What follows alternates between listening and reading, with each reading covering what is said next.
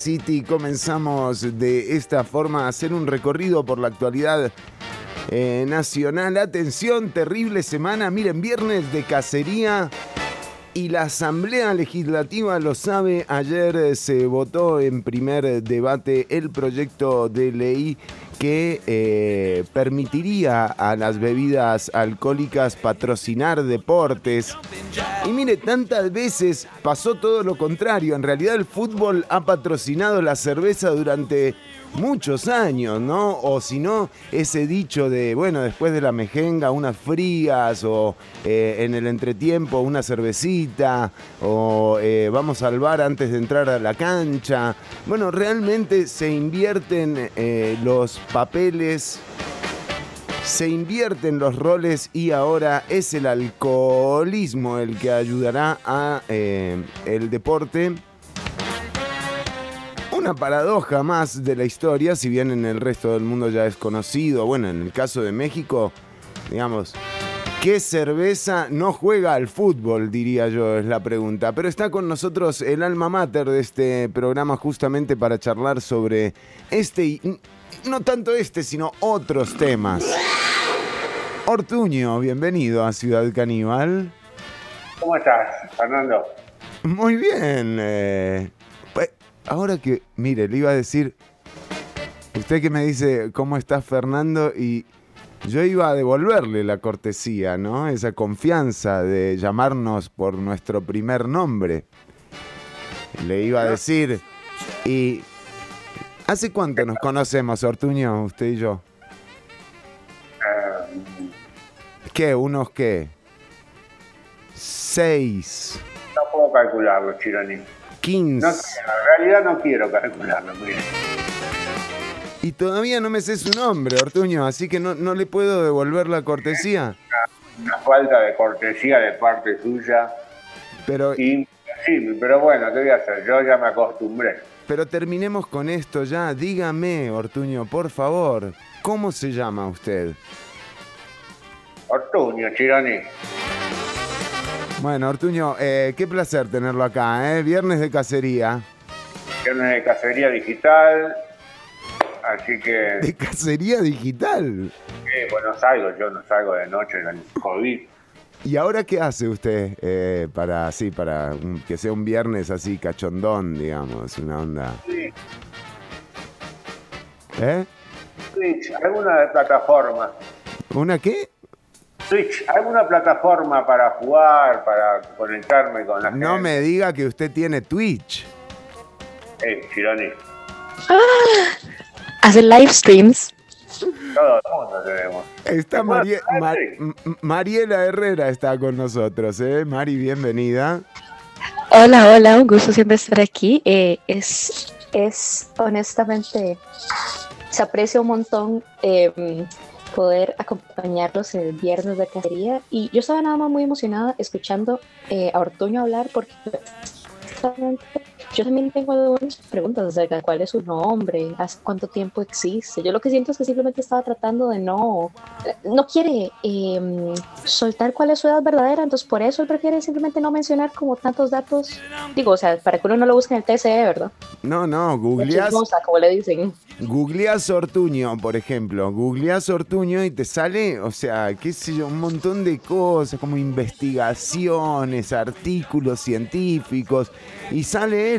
Pero en ningún lado aparece el nombre. Eh, o sea, realmente no, no sé qué, qué pasa con... Es un, es un críptido, es como Sí. el monstruo del lago Ness, ¿verdad? Se dice que en algún momento, o sea, fue como para honrar a su familia, que fue una especie de pacto, eh, que hizo un pacto, eh, no sé si Que de espiritista. honor, una cosa así. Claro, que renunciando a su nombre y enalteciendo su apellido iba a prolongar eh, los éxitos de su familia, ¿no? Pero bueno, Cuenta la leyenda. Qué bárbaro. Bueno, yo no sé qué decir, Chironi, todo esto, la verdad. no, bueno, porque son todas especulaciones, pero uno se pregunta, Ortuño, quizás usted lo que tendría... hace su trabajo, hace investigación, viene. Pero a usted le preocupa cómo me llamo, Chironi. Por favor. Bueno, bueno, está bien, pero eh, eh, al finalmente nos quedamos eh, colgados de su nombre y, eh, y no supimos en realidad si, si hoy tiene algún contenido, alguna de estas investigaciones. Con algunos datos e indicadores que nos traía. A ver, a ver. Les pediría por favor proyectar No, no, la no. matriz de datos. Ortuño, me parece que le están hablando a usted, ¿eh? Eh, ahí está la música. Me gustó, ¿eh? Eso que escuchábamos era el diálogo multisectorial. Es casi Es casi como de otra dimensión, sí.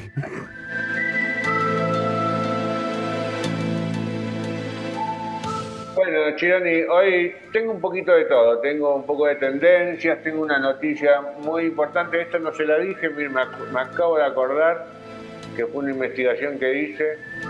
Dice que los huevos negros alargan la vida, Chironi. Totalmente. Y esto es algo que puede abrir una puerta para un negocio acá en Costa Rica Uy, ya me lo imaginé. que ni se imagina. No, ya me lo imaginé, Ortuño. Entrémosle a esto, por favor, ¿eh? Con esto la rompemos. Ahora, ¿qué, ¿se lo hago ahora o se lo hago en otro bloque? Bueno, primero está el secreto de los huevos negros que alargan la vida. Sí.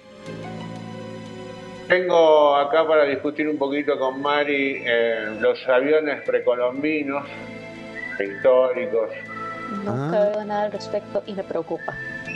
Me que tienen que preocupa, preocupar, que tienen que preocupar. Sí. Y después tengo tendencias así para relajar el viernes, si vas a salir eh, y querés tener un cambio de color de pelo, por ejemplo, para Ah. que te reconozcas diferente y tus amigos digan, ah, mirá qué, qué linda que estás hoy. Muy bien, o sea, las tendencias para teñirte el pelo, ¿eh? Atención, eh, Que se llevarán en el 2021. Don- Wow. así, así venimos hoy, ¿eh? Eh, plagados eh, de datos y, y de frivolidades también, así que atentas y atentos. Pero cua- cada vez que está Mariela Herrera con nosotros, digamos que eh, se da, se da este, este cotejo de conocimientos. Eh, Mariela, adelante.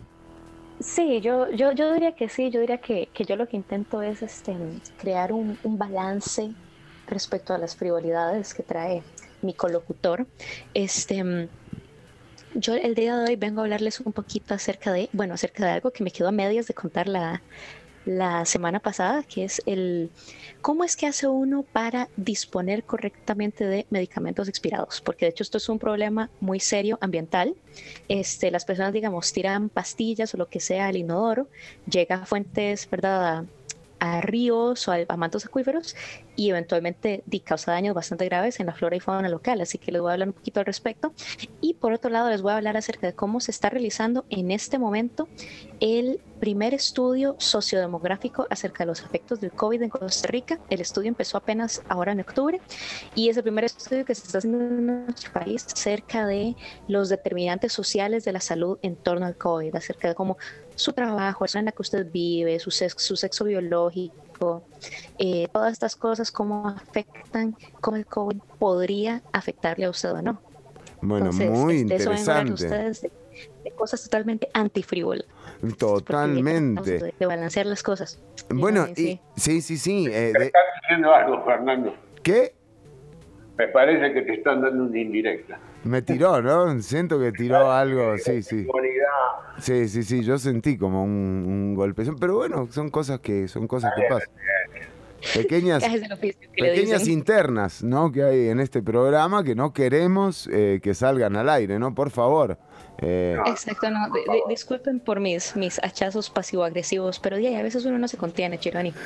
Eh, ¿Sabe eh, qué me, me- me gustó? Me gustó el contenido eh, suyo, Mariela, de hoy. Imagínese, yo el otro día, imagínese un, un pez eh, en Prozac, por ejemplo, o, o- o que tires el clonazepam, ¿no? Y de repente el perezoso anda por ahí, lo ves de clona al, al perezoso un día y bueno, fue por tu culpa, porque tiraste... Exactamente. Exactamente. Queremos verdaderamente ver eso. Estamos dispuestos a aceptar esa responsabilidad sobre nuestros hombros, Chironi. Not my dear. Te traigo el programa de hoy. Muy bien, eh, me encanta. Además, también decíamos, eh, bueno, el mismo día en el que los diputados votaron afirmativamente en primer debate el proyecto de ley que permite que las bebidas alcohólicas patrocinen el deporte. También se votó eh, un proyecto que fue presentado por el diputado de Liberación Nacional, eh, el diputado de San Ramón de Liberación Nacional, Daniel Ulate. Ya don Daniel había sido noticia a principios de la legislatura eh, cuando planteó un proyecto para el rotulado de el etiquetado de licores. Bueno, este etiquetado que vendría a dar trazabilidad a los licores producidos en el país y también combatiría el eh, contrabando. Bueno, todos los casos de guaro adulterado que vimos en eh, días pasados con víctimas mortales eh, que consumieron este licor adulterado se combatirían con el proyecto propuesto por Daniel Ulate y también votado ayer en la Asamblea Legislativa, pero ¿Qué día de cerveza ayer en la Asamblea Legislativa? Porque justamente fue la cerveza la que a través de una moción presentada en, en plenario quedó excluida del etiquetado y de la trazabilidad eh, que propone este proyecto. Bueno, ¿qué queda más que decir? Salud. Claro, porque eh, con el etiquetado, eh, las empresas que producen cerveza tendrían que reportar absolutamente cada, cada, cada contenido, cada botella eh, de cerveza que sale de sus plantas. Con esto, no tanto. Así que, eh, bueno, salió beneficiada por todas partes, digamos, la, eh, la, industria cervecera ayer en la Asamblea Legislativa. Yo no sé quién paga la ronda que viene, pero... Salud. También salió la sentencia eh, contra el abogado Mario Cerdas. Vamos a tener a Isaac Vargas en unos minutos acá en Ciudad Caníbal. Son las 10 con 12 minutos. También tenemos muy buena música hoy, Ortuño. Me dicen, ¿eh? Yo no sé nada. No me dejan poner más música en este programa. Menos mal. ¿Cómo? Es increíble. ¿Pero usted tuvo algo que ver con esto? Hice un par de veces Bumbur y dije, cortemos ahí a Fernando. ¿Fue así? Fue así. Y realmente, discúlpeme, discúlpeme a lo que le gusta a Bumburi, ¿no? Porque hay... Hay gente. Ay. Pero bueno, el que pone la música... Eh, eh. Bueno, vamos entonces con el nuevo muchacho que está poniendo la música. Gracias. Esto es El Zar. Los chicos no entienden.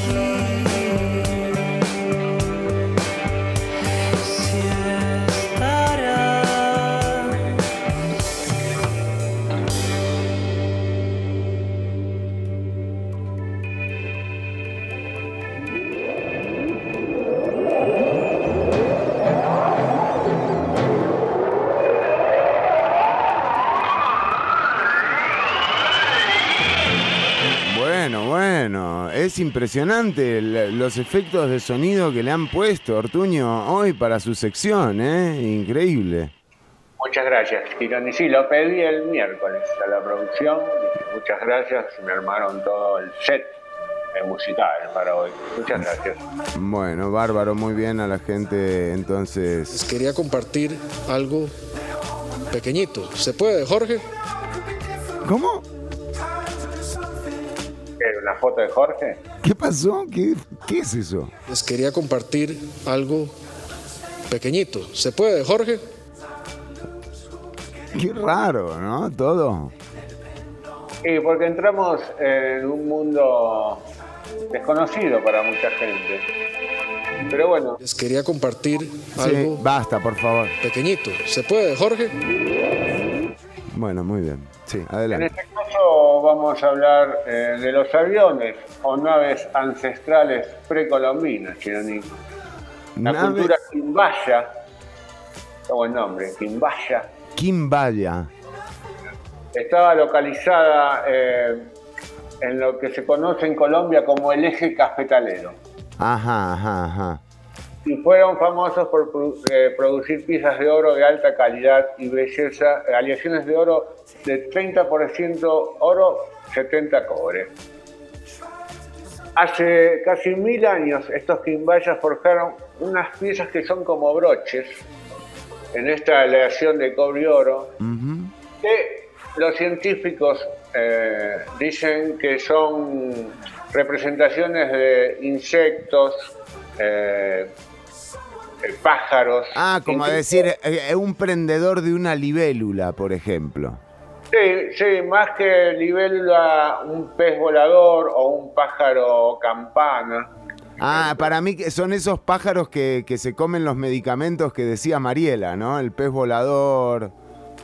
Quizás, Chironi, quizás esto no, es una investigación que hice, quizás más adelante. Bueno. Pero bueno, hay más de 20 piezas de este tipo, pero si empezamos a ver eh, detalladamente estos artefactos, nos damos cuenta que algunos tienen hélices. Si Mari me puede explicar, yo desconozco, de algún pájaro, algún... El pájaro con hélice. Que tenga hélice, no sé. O sea, pero, pero, pero, a ver, pero a ver, Antes, quiero eh, atravesar el carro aquí porque, o sea, usted lo que está sugiriendo con esta idea es que eh, esta, esta comunidad que de hace más de mil años eh, conocía aviones porque los hacían unos prendedores y después nosotros, los tarados, nos confundimos de que eran libélulas. O sea, yo en particular. Por supuesto. Exactamente. Porque es más, no solamente no pueden ser ni pájaros ni peces voladores, sino que tienen estabilizadores verticales. Ningún pájaro tiene estabilizador vertical, sino ni.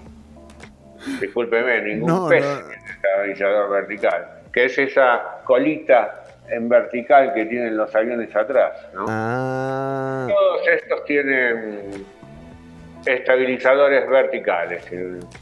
A ver, mire usted, ¿eh? A ver, Mariela, no sé, le preguntaron a usted si conocía alguno de estos.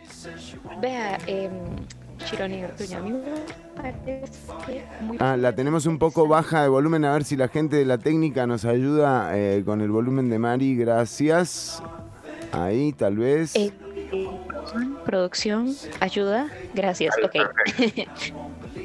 Pues bueno, a mí me parece que muy posiblemente Ortuño está usted interpretando eh, detalles, no sé, tal vez estéticos, así, interesantes, vacilones, porque la gente siempre como que asume que las personas del pasado, por alguna razón, no tenían como, no sé, no estilizaban sus piezas, ¿verdad? Y no tenían detalles estéticos, no tenían como imaginación.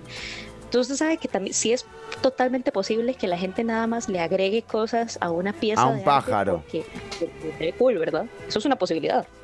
Ah. La gente se esperan Homo sapiens al igual que usted y yo. O sea, yo no sé, pero yo puedo sentarme, yo puedo dibujar una nave espacial y eso no significa que exista. Eso significa que yo tengo dos dedos de frente. Bueno, sí, no es lo que eh, dice un experto en aerodinámica como J.A. Ulrich Ivanson Sanderson, ¿no? de plantear la posibilidad de que estos elementos eh, tienen características. Es más, mire lo que le voy a decir. Hicieron una réplica, exactamente una escala para manejarlo con, ¿cómo se llama? Con control remoto. Ajá, ajá. Con un modelo. Y vuela perfectamente. Es más, hace piruetas. Les quería compartir algo pequeñito. ¿Se puede, Jorge? No sé, bueno. Si es... Están hechos en escala. En realidad son más pequeñitos, ¿no? Claro, claro, claro. Este sí es el caso. Va, va, el audio va. Exactamente. Hicieron eh, pruebas en, en túneles de viento. Son casi perfectos. Es más, son supersónicos. Algo con una elevación. O sea que no son aviones, son ovnis directamente. Por algo por ahí están las, las eh, líneas de Nazca, ¿no? Que se veían desde arriba. Hay toda una conexión, no es casual. Para mí, que estoy haciendo, no es casual. No, no es casual, justo para, y a usted le conviene que no sea casual porque, eh, digo, para levantar un poco el contenido de la nota también, ¿no? Bueno, está bien. Te puedo decir, mire, me puedo ir a otro, me puedo ir a Egipto. ¿no? En Egipto han encontrado el pájaro de Saqqara también.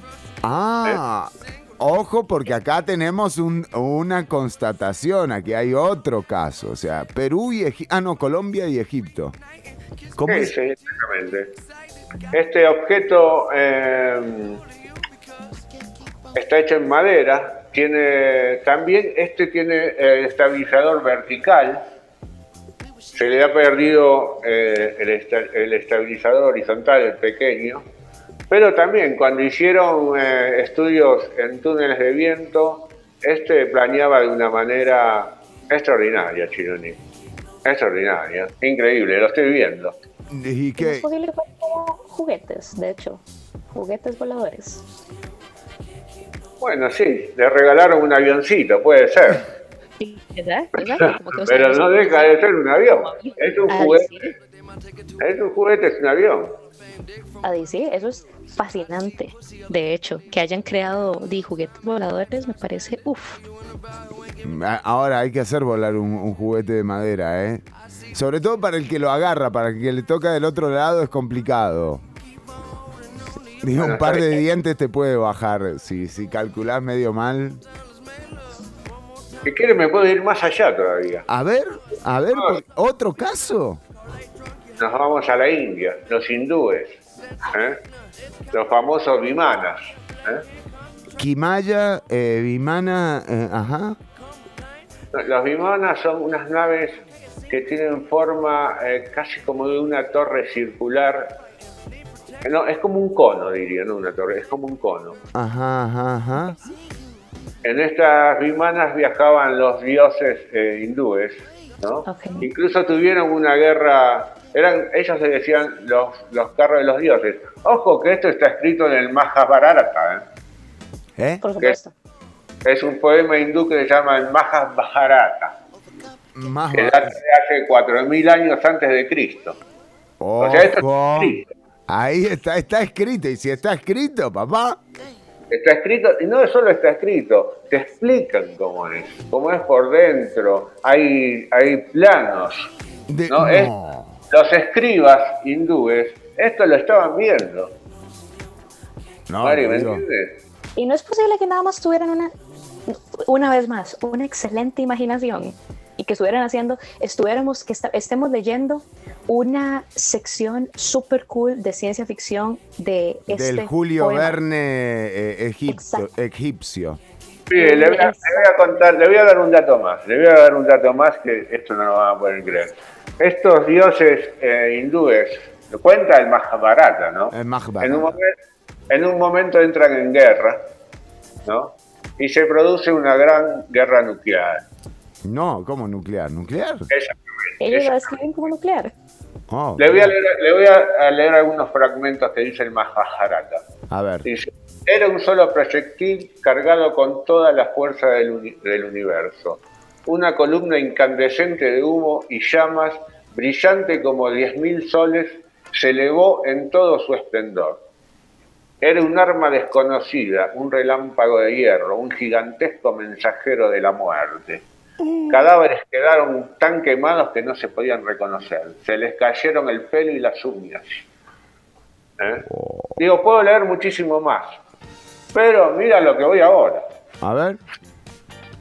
Esto carecía de sustento hasta 1992, que en la zona de Rajasthan fue encontrada una gran capa de cenizas radioactivas que cubrían un área de 8 kilómetros cuadrados. ¿Mm? O sea, algo pasó. Algo. Exactamente.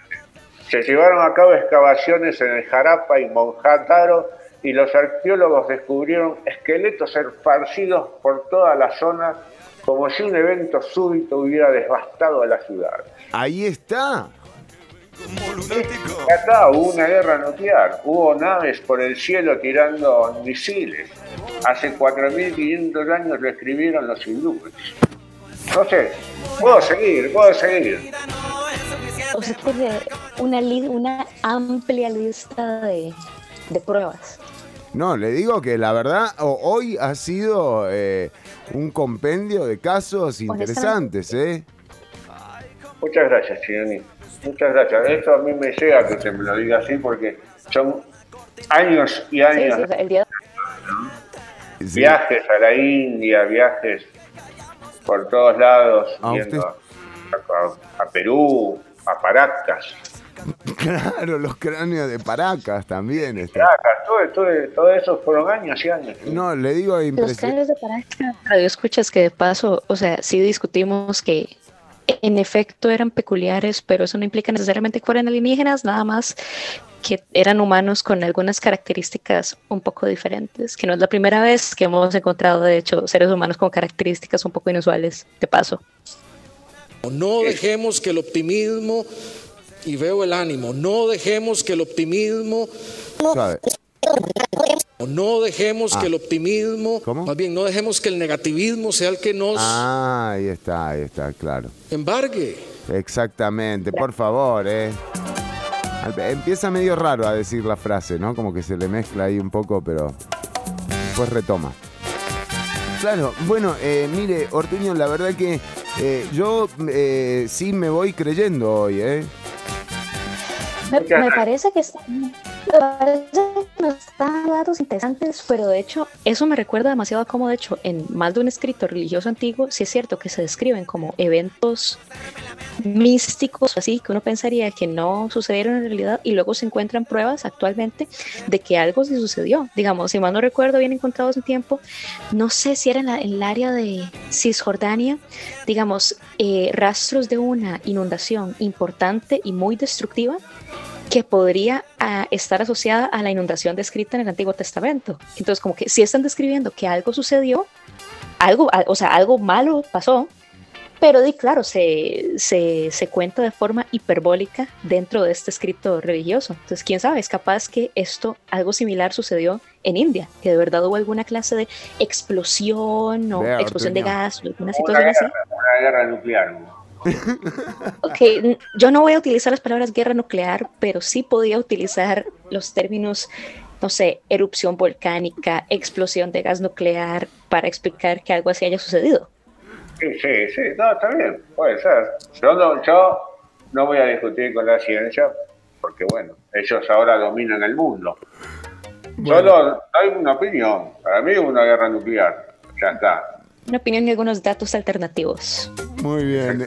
Eh, les decimos que todavía queda mucho programa por delante. Eh, ya en un ratito eh, Mariela Herrera tiene un par de contenidos interesantísimos. El estudio ese sobre demografía y es, es, demografía, pero además también abarca más aspectos sobre la injerencia del COVID, del COVID según de tu sexo biológico. Bueno, usted dio los datos, Mariela. Exactamente, sí, este, se, está, se inició un estudio en octubre acerca de la incidencia del COVID, COVID-19 en la población costarricense según determinantes sociales de la salud. Entonces les voy a explicar un poquito qué son los determinantes sociales de la salud y cómo este estudio se están utilizando en este estudio demográfico para ver los efectos del COVID en diferentes poblaciones poblaciones costarricenses. Muy interesante, quédate escuchando también porque ya va a estar con nosotros Isaac Vargas,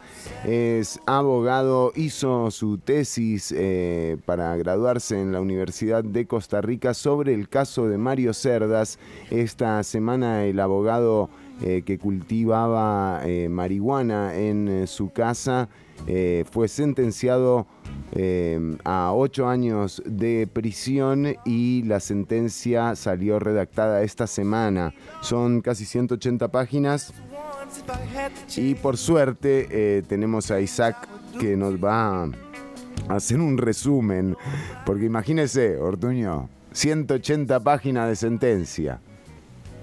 180 páginas. Claro, terminás de leerla y saliste libre, o sea, más o menos, ¿no?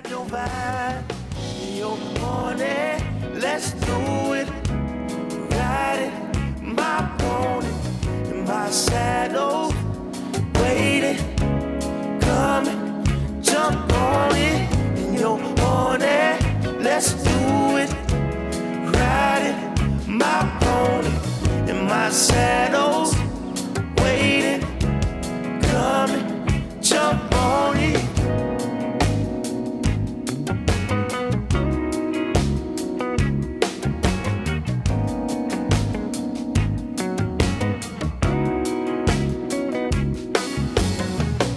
we're gonna get nasty, baby.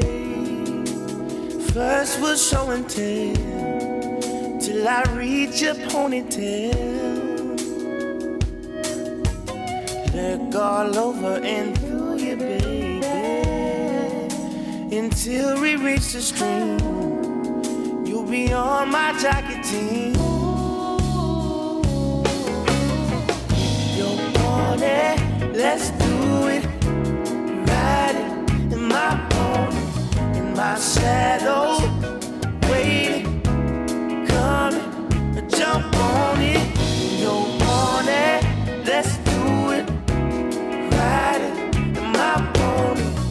My saddle,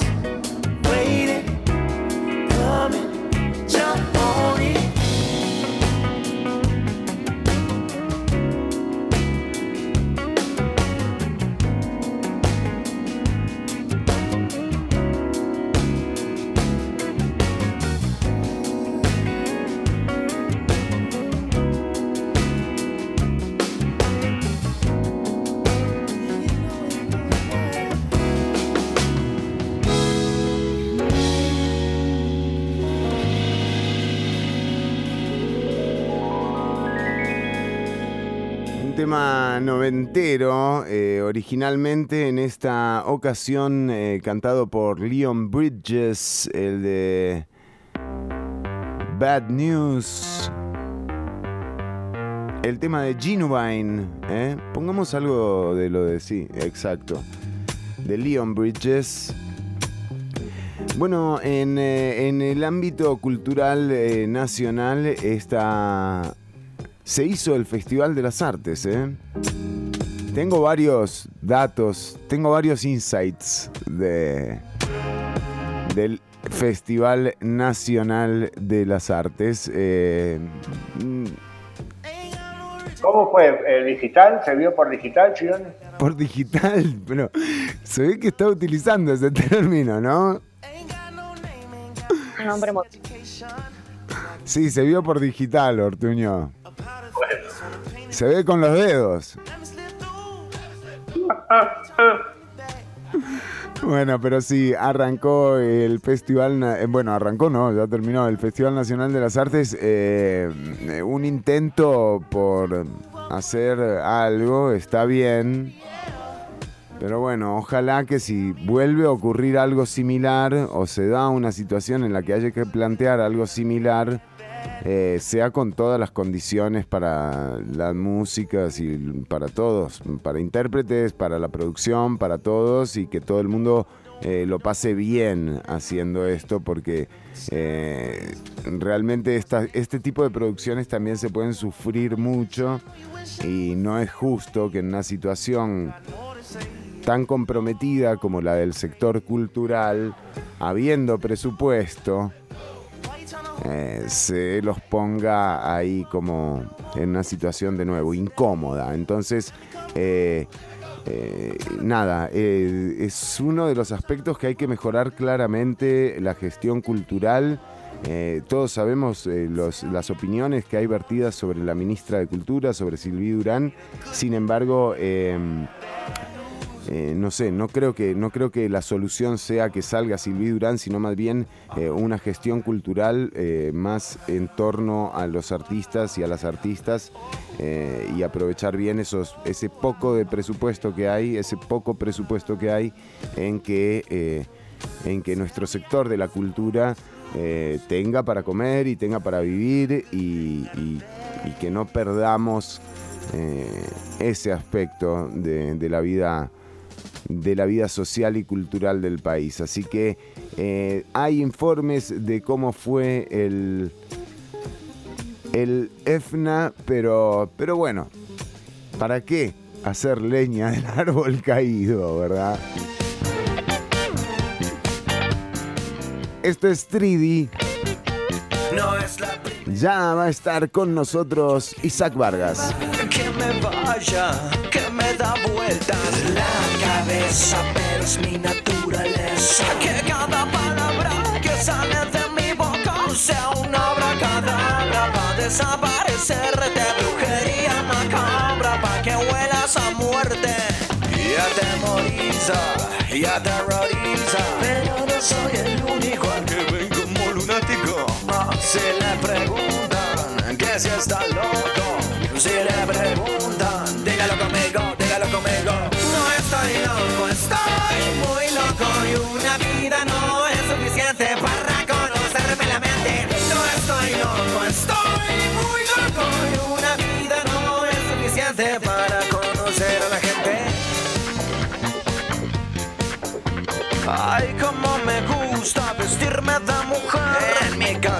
No pegue brasa, cierro la cortina y voy para la cocina. Porque la gente me intimida. Lo que callamos los locos. Malas caras, caras raras, cada vez que hablas, cada vez más.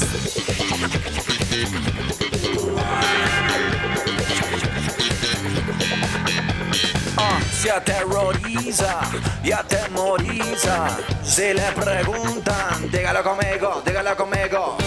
Estoy loco, estoy muy loco y una vida no es suficiente para conocerme la mente. No estoy loco, estoy muy loco y una vida no es suficiente para conocer a la gente. Muy loco, 3D sonando acá.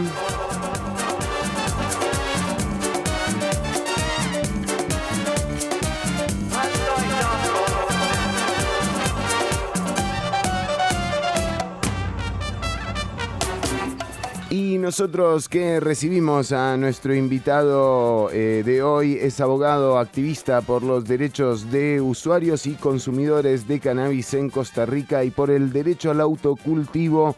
Es egresado de la Universidad de Costa Rica de la Facultad de Derecho y su tesis la presentó justamente en torno al caso de Mario Cerdas. Está con nosotros el abogado Isaac Vargas. Isaac, un placer tenerte en Ciudad Caníbal. Muchas gracias Fernando, mucho gusto estar por acá. Bueno, es, un placer más bien la, oportunidad de, participar en este espacio y hablar un poco sobre el, tema del activismo y del cannabis en general acá en Costa Rica. Al principio eh, de la semana, eh, hace dos semanas, eh, hubo una especie de buena noticia que luego fue deformándose con el anuncio del Ejecutivo para, digamos, frenar la discusión en plenario del proyecto dictaminado en, comisión sobre cannabis medicinal. Esa misma semana también habían condenado a Mario Cerdas a ocho años de prisión. Vos hiciste eh, tu, tesis sobre el caso de Don Mario. Eh, contanos un poco eh, cómo fue esa semana para vos. Sí, bueno, fue, fue una semana muy intensa porque a mí la, tesis fue más, más allá de un proyecto de investigación. el cual de los argumentos que, que planteo, que señalé o las conclusiones a las que llegué son debatibles como cualquier conclusión, pero también eso me llevó a, introducirme mucho en el activismo y a conocer mucho el caso de Mario, a considerarlo incluso de, mi, amigo. Y, y de, personalmente, al igual que, que, muchas otras personas, de, yo me trasladé para, para allá, para la juela esa semana, para darle seguimiento al caso en lo que pude. Y de, da una serie de sensaciones muy grandes, ¿verdad? De hecho, ver, ver tantas cosas que están ocurriendo no solo eh, el caso de Mario concretamente, sino de un montón de casos que han ocurrido este año en donde se ha criminalizado el, el, cannabis, donde se han criminalizado a los usuarios de, de cannabis y a las personas que, que, practican el autocultivo. Creo que de Costa Rica está en un momento muy convulso, ¿verdad? En, en este tema y en muchos otros temas más relacionados con, con derechos humanos ahorita. Y el tema de la pandemia incluso les da a veces eh, armas al, al, gobierno para restringir libertades fundamentales de, de ciudadanos. Entonces, de, cuando uno realiza un, un, análisis desde una formación de derechos humanos, que es la que quizás uno ha recibido por, por parte de la Universidad de Costa Rica, digamos, uno, uno ve una, una deformación del Estado en muchas cosas, de los, de los distintos poderes de la República, el, el Ejecutivo, el Legislativo y el, y el Judicial, ¿verdad? Entonces se, se, ha visto, y no solo en este 2020, sino en los últimos dos o tres años, una, una pugna de poder y un debate grande en, en esta materia, en, en la materia de, del cannabis, en la materia del, del autocultivo, y, y creo que es algo que está en desarrollo, ¿verdad? Y no de casualidad a veces los periodos coinciden un poco en, en, varios puntos. De hecho, yo, yo he visto casos que, por ejemplo, lanzan un, un allanamiento o, un caso que, que hacen una línea de noticias de, de medios, no, no decir oficialistas, sino simpatizantes, a veces con el gobierno, y, y lo lanzan y crean una polémica en torno a un tema de cannabis, por ejemplo, un tema de, de comestibles o un tema X ahí. Sí, sí, encontraron ocho galletas en el Parque Francia, cuando, bueno, cuando el Parque Francia estaba abierto, sí. Y posteriormente, tal vez, bueno, eso, fue un caso tal vez anterior, pero uno más reciente en eso, el mismo día en que lanzan las noticias y que los hechos sucedieron el día anterior y pudieron haberse lanzado el día anterior, coincide con un discurso que tenía que dar el presidente en ese momento de un tema muy polémico. y, pasa mucho, como que hay, hay un, un nivel de, de contrainteligencia en los distintos poderes de la República, de que, que uno lo ve en este tema y en muchos temas más, ¿verdad? De, cómo están manejando las situaciones y cómo se está dando. Creo que en este momento, de, doña Zoila Olio ha tenido la, la, la perpicacia o la, digamos, ha tenido el impulso de llevar un proyecto a la Asamblea Legislativa que, de hecho, yo ayer hablaba con, con un asesor de ella y yo le decía, es un proyecto que yo cuando escribí mi tesis lo critiqué, dije que era un proyecto para las farmacéuticas. Cuando ya leí el texto sustitutivo que tenía en la comisión y que, de, que tuvo mucha fuerza, creo, según lo que tengo entendido y que he visto externamente, de José María Villalta, de Paola Vega y algunos diputados que incluso pusieron el artículo 24-25 en el tema del autocultivo. Yo dije, mira, es un proyecto que va abriéndose interesante, abren el, el tema de, de, que se eh, incentive a los pequeños productores, digamos, es, es, es, algo importante, cambiaron el tema de licencias o cosas así, y ve, ve uno eso y ve como una luz, como vos decías antes al, al inicio, como hay una noticia positiva, qué bueno esto, y luego ve un ejecutivo inmediatamente reaccionando con videos improvisados como, como el que sacaron en el Mac. De hecho, de, yo, yo tengo contacto con personas cultivadoras o que saben de cultivo, y muchos me decían una cosa, mira, esa, en esas plantas no tenían raíces, no estaban para trasplantes. Claro. Las, las, las plantas que tenían. Ellos, güey, porque querían sacar el video rápido para, para sacar esa noticia, digamos, ese en vivo montado que hicieron desde el Mac, que para mí fue eso, y, y, luego el ministro diciendo que por motivos personales de, de, una situación de su familia no se oponía al cannabis, digamos, para mí un ministro no debe interponer sus motivos personales, debe tener criterios objetivos científicos. En teoría él tiene un montón de científicos a su disposición para poder realizar análisis y emitir criterios técnicos, digamos, son, son cosas absurdas y ve uno del el ir y venir que lleva este gobierno. De hecho, yo no sé si vos sabías, pero hubo una comisión en el Ministerio de Salud para regular el cannabis medicinal, que lo, lo habían impulsado. Se reguló, de hecho, se reguló, llegó a regularse, llegó a entregarse un permiso, creo. Sí, bueno, el tema de los permisos, hay, hay mucha tela que cortar, ¿verdad? En el Ministerio de Salud, ¿verdad? Y, en distintos puntos. Y se ha dado, incluso ahorita, eh, yo he visto registros sanitarios recientes. Pero de, estaban haciendo ellos un, reglamento que creo que no llegó a nada, porque lo que pasa es que metían a las instituciones y las mismas instituciones públicas, la misma burocracia costarricense, se oponía a eso y hacía que no llegara a nada. Y lo, igual, de, añadido a eso, los intereses privados que, que están que están en juego. Ah, que ahí es donde está el gran tema. Mira, nada más te interrumpo un segundo, Isaac, para mencionarte que Ernesto Cortés, justamente en este programa, también en programas anteriores, eh, señalaba esto de cómo, eh, de cómo no era necesario ni siquiera una ley que para el medicinal con hacer un reglamento eh, se lograba. Sí, sí. De, de hecho, para mí uno de los, de los mejores escritores jurídicos en, en materia de psicotópicos en Costa Rica no es un abogado, eh, es, es, un es Ernesto, sí. un máster en ciencias penales que es Ernesto Cortés. Yo, yo no, no he visto en este país ningún escrito y durante toda mi investigación y sigo viendo y si alguien me encuentra algo mejor o con más datos de lo que ha sacado Ernesto, no, no Ojalá. Pero sí, efectivamente, y eso yo lo sostengo en mi tesis, y, no solo yo, el, mismo ICD lo sostiene y un montón de instituciones lo sostienen, la Procuraduría General de la República lo sostuvo en un criterio, creo que era como C069, como 2018, 2017, ahí incluso lo, lo puedo pasar después, este, donde decía, no, no se requiere, ya el artículo 2 de la ley de psicotrópicos y el marco de las convenciones autorizan el uso medicinal, lo que se ocupa es que hagan reglamentos y que tengan voluntad política. Incluso, y eso hablaba yo ayer con, con el asesor de Doña Zoila.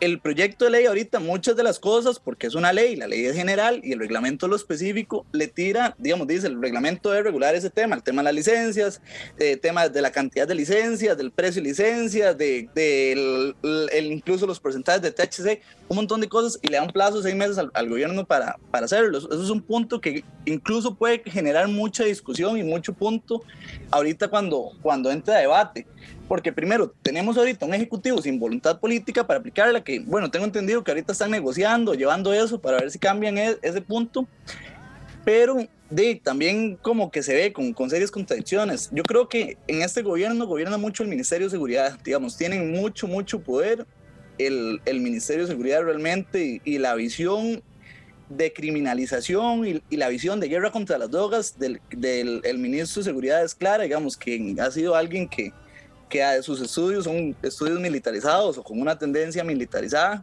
Entonces, de, se ve un poco en ese gobierno. A, mí me, me, da miedo, me da un poco de miedo a veces, ¿verdad? Claro. De hecho, yo a veces cuando hago en vivo, en vivo reproduzco una canción de, de Silvio Rodríguez que, que interpretada por, por, por, un grupo que se llama Bloque Depresivo. Ajá. Dice, vivo en un país libre cual solamente puede ser libre. Este, Escucha, se me da el nombre, siempre, la, la escucho casi todos los días. Sí, sí.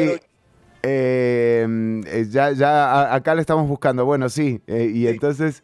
Y el, el, tema en esto es que de, uno ha crecido, vos, vos, yo creo que, bueno, por tu acento me parece que no sos tico, ¿verdad? Tal vez no, no, no he tenido la oportunidad de investigarte más a fondo, pero pero, pregúntale a Michael Soto, él tiene todos mis datos. él, sí fijo tiene todos sus datos, sí, claro. y el punto es que di, yo, yo crecí, nací en el 95, soy, soy un modelo relativamente reciente y, y, he vivido bajo esa concepción de que somos un país sin ejército.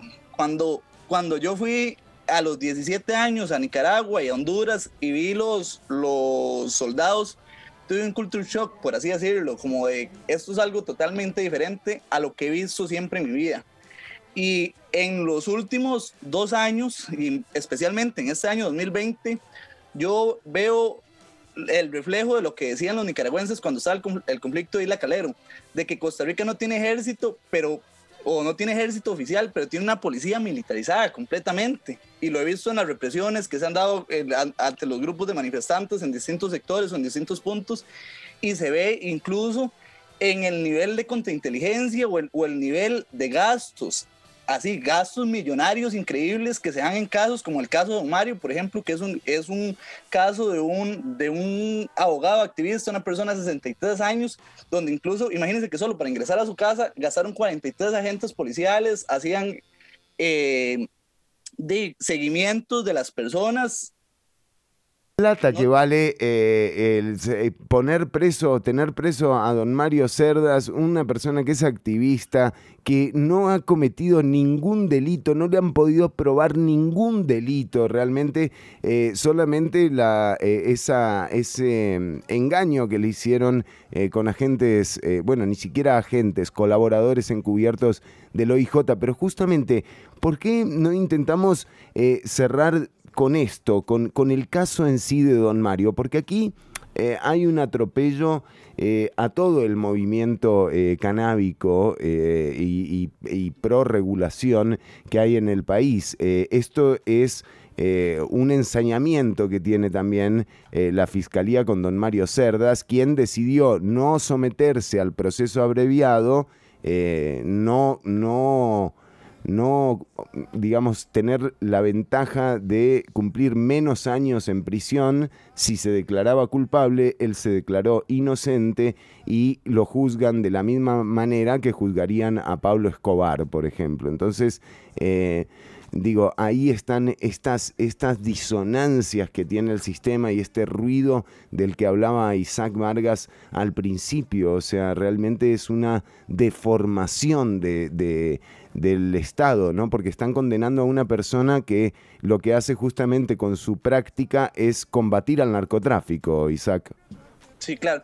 De hecho, bueno, eh, en eso es importante aclarar que contrario a las, a las declaraciones que, que, daba el organismo de investigación judicial y la Fiscalía públicamente que dieron desde el 8 de agosto del, del 2019, el motivo en el que hicieron los allanamientos, la sentencia y la misma fiscalía en la acusación determinan que don Mario nunca realizó la actividad de venta, nunca, nunca le buscó un procuro económico para sí mismo. Incluso los jueces que lo condenan decían en la justificación, esto es un caso totalmente atípico por, por, el hecho de que no, Don Mario no tiene el procuro económico para sí mismo. Él lo que siempre buscó y fue eh, enseñar los beneficios medicinales que tiene la planta y de ahí tal vez el, su, su, su, error o su circunstancia que lo dio fue confiar de demasiado en la gente, confiar demasiado en, en, en la población y en, y en, el cambio que venía haciendo y ellos, de, por medio de engaño y ardid y por prácticas que más bien, según el voto salvado del juez García Chávez, quien era el presidente del tribunal, prácticas totalmente ilegales,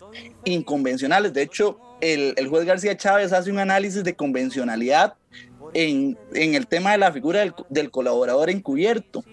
Eso me parece que es de trascendental importancia. Y ahorita estamos analizando la, la, sentencia que es bastante larga, yo tuve acceso a ella hasta ayer, que son 182 páginas de sentencia porque está el voto oficial y el voto salvado, pero ahorita le, le, le pegué como un ojo por encima a ese voto salvado para, para tu programa. Y se ve un análisis crítico por parte de el, el juez García Chávez en cuanto a la figura del colaborador encubierto. ¿Por qué? ¿Qué pasa?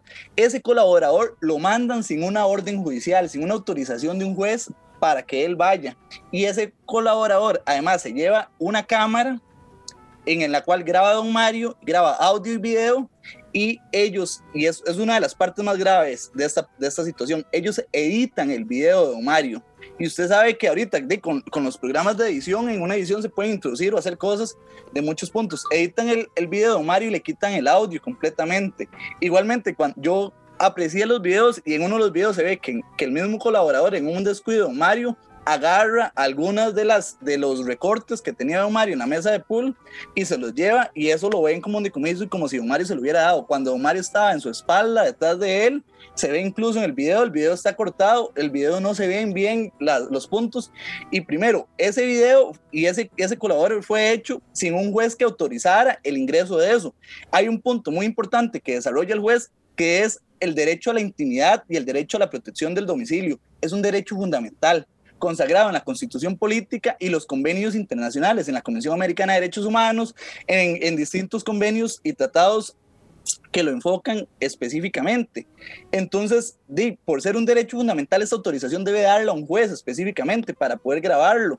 Incluso se hace un razonamiento por parte del juez de que el, en este momento se interroga a Mario por medio del colaborador, colaborador y este, de, don Mario pensando que es un amigo, que no es, que no es, que no es un colaborador, mediante engaño totalmente, este, de, eh, habla con, con, él, digamos, en, en, ese punto. Entonces, de, también claro, el principio, además el principio para la gente que nos escucha, estamos hablando con el eh, abogado y activista eh, Isaac Vargas sobre el caso de Mario Cerdas, pero claro, cuando, un, cuando la policía para entrar a, tu propiedad, vos tenés que saber, tiene que decirte que es policía. Ese es el punto. Sí, sí, o, de que la gente esté autorizado para, para violentar su derecho fundamental por un juez, porque a mí, a mí me parece que el hecho, y, no solo a mí, al juez de la República le parece que el hecho de que la policía sin autorización de un juez pueda ingresar a su domicilio, pueda violar su intimidad, pueda este, de, acceder a sus derechos fundamentales tan básicos que están en la constitución política, eso no es de un Estado democrático digamos, si se aplica eso, y de hecho lo triste de eso es que en los mismos investigadores judiciales, en el caso dicen, esto lo hemos hecho con don Mario y con un montón de personas más. Entonces, ¿a cuántas personas el Estado costarricense le está vulnerando sus derechos fundamentales por un ardid inquisitivo? ¿En qué clase de Estado nos estamos convirtiendo? ¿En qué clase de Estado se está convirtiendo Costa Rica? Es, esa es mi, mi pregunta en esta situación y, y de, me, me, da bastante miedo y me da bastante temor lo que puede ocurrir en, en este país en los próximos años si se sigue esa línea por parte de las autoridades judiciales y por parte de las, de las distintas autoridades que permitan este tipo de persecución. Bueno, y claramente, eh, de nuevo, cuando uno ve este tipo de persecución, sobre todo en el caso eh, particular de don Mario Cerdas, pero como bien lo marca Isaac, cuánta gente, ¿no? Que de repente tiene un nombre menos eh, sonado o que ha estado en el ojo público eh, menos que don Mario, que lleva ya eh, una lucha de años de activismo eh, pro autocultivo y uso mm, del cannabis, ¿no? Y además, de nuevo, tanta historia es una mata, o sea, por favor, digamos, es tan sencillo analizar esto como también incluso una una forma de regresar a darle importancia al campo, a los pequeños productores, a los campesinos, eh, si realmente eh, se hace bien eh, ¿no? y se deja de perseguir. Pero cuando uno ve este tipo de persecución en particular, uno dice, bueno, acá el interés es cualquiera menos combatir el narcotráfico, porque qué forma ¿Qué mejor forma de dejar de empujar a la gente a un mercado negro riesgoso que justamente permitiendo que cultive lo que consume? Claro, claro, claro. Pequeña Serenata Diurna se llama la canción de Silvio Rodríguez. Aquí este la estamos escuchando, la hemos estado escuchando eh, de fondo. Ahorita. Sí, sí, sí, sí. Que, la que pusiste fue Ojalá, más bien. Pero, pero el. Sí, sí, es interesante. El, hoy, ayer salió un, discurso de una senadora mexicana muy, muy, muy interesante que desarrolla el, el derecho libre de desarrollo de la personalidad. Lo, lo recomiendo, genial. Creo que ya, ya se, se te acaba el programa, ¿verdad? Ahorita en eh, en realidad hace tiempo lo están tratando de terminar y nosotros insistimos, hace, llevamos 15 años eh, eh, con gente intentando que se acabe. no, no, adelante Isaac, adelante. Si querés, cerremos con, con un concepto tuyo. Con un concepto, con una conclusión, vamos a ver. Yo creo que la lucha de Don Mario es muy importante y no solo la de Don Mario, sino de un montón de personas que, que también tal vez no tienen la visibilidad que tiene él pero que han sido criminalizadas en este 2020, ¿verdad? Y creo que la lucha de las personas que nos escuchen, que lleguen a un estado de conciencia, de análisis, de investigación de lo que pasa en Costa Rica y de lo que pasa en el mundo en, torno al cannabis, que es un tema específico, es sumamente importante y le agradezco demasiado este espacio para de compartir acá con usted y espero poder repetirlo en algún momento. Por supuesto, Isaac. Eh, además, eh, de nuevo, eh, para, nosotros es un lujo contar con Ernesto y ahora tenerte a vos, Isaac Vargas, abogado y activista y además, como, como pudieron apreciar, ¿verdad? En la, en la entrevista. Te agradecemos muchísimo el tiempo que le dedicaste a la audiencia, Isaac. Perfecto, muchas gracias. Espero que, que estés bien Sí, y, No, y, muchas gracias por y este que repitamos. Me, pareció muy interesante el programa anterior, incluso también. Bueno, bárbaro, y tenemos que repetirlo, así que eh, estate atento y cuando vos requieras también podés solicitar el espacio acá. Pura vida, perfecto. Gracias por, poner pequeña serenata diurna ahí. Buenas noches, gracias. Un placer.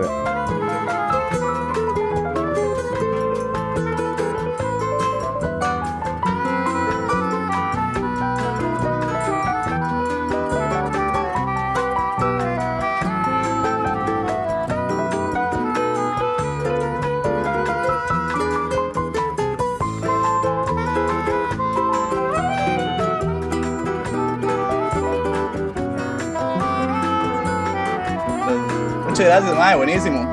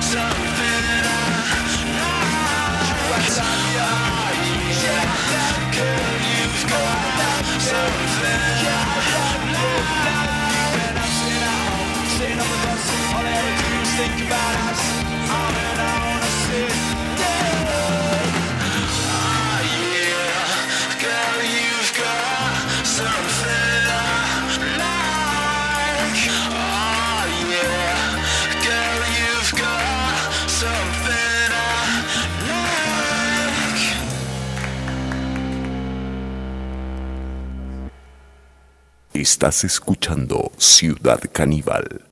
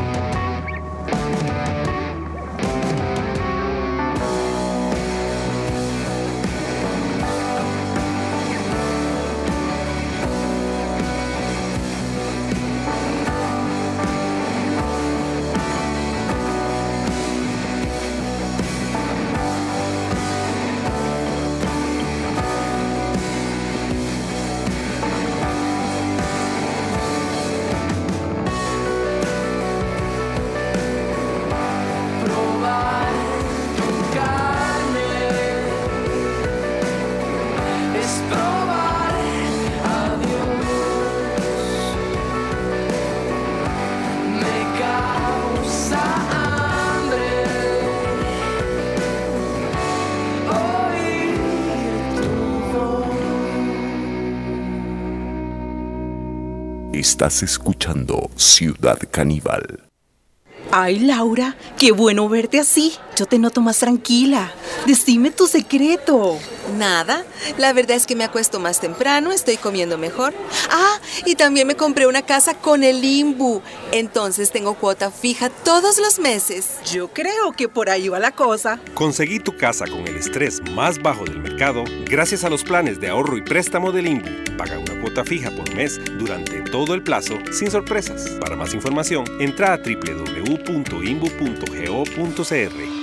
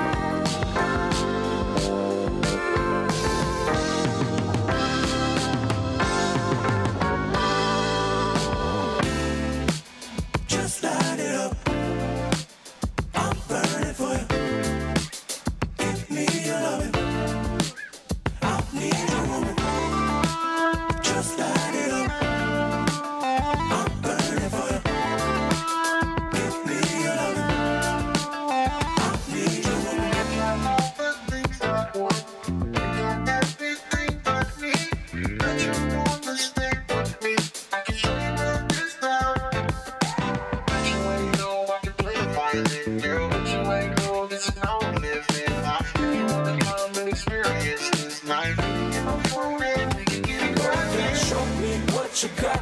Don't think too much, just let it rock. Yeah, got one night, let's make the most of. Drinking more than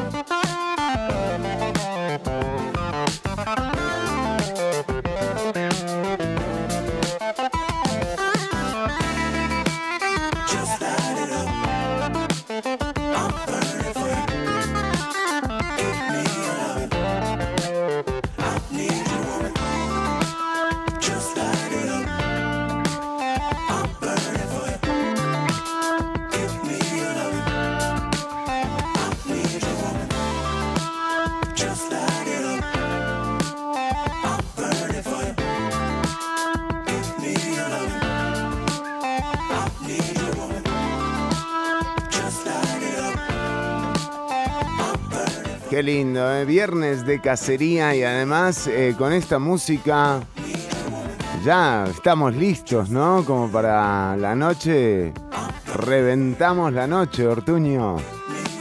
Sí, yo digital.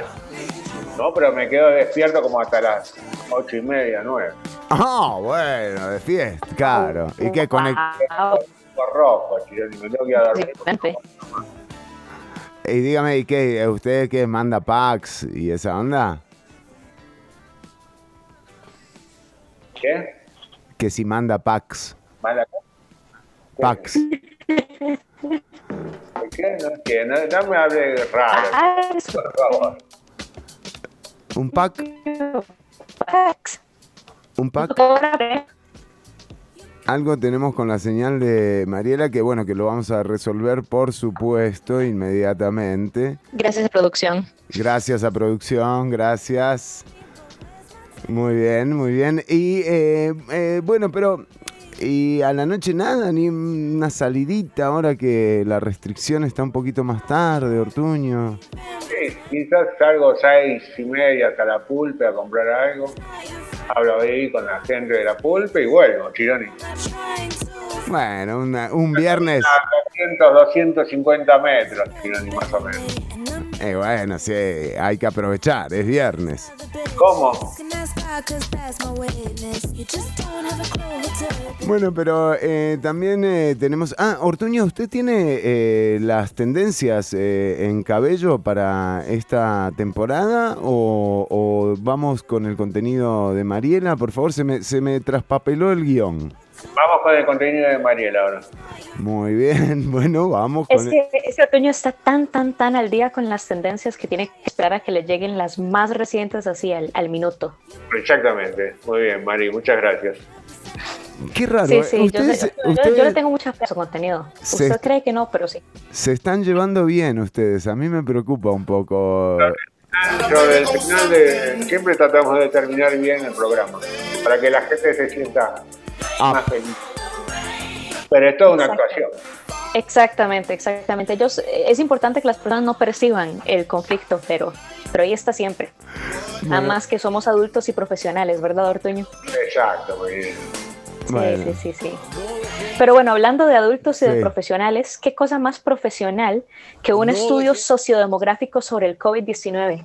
Ah, Wow. sí, yo sé, es Wow. emocionante. ¿verdad? Sí, sí, sí, por supuesto. Eh, de hecho, ahorita en octubre acaba, acaba, acaba de analizar, de empezar el análisis eh, sociodemográfico acerca del COVID-19. Es el único estudio que se ha hecho hasta este punto.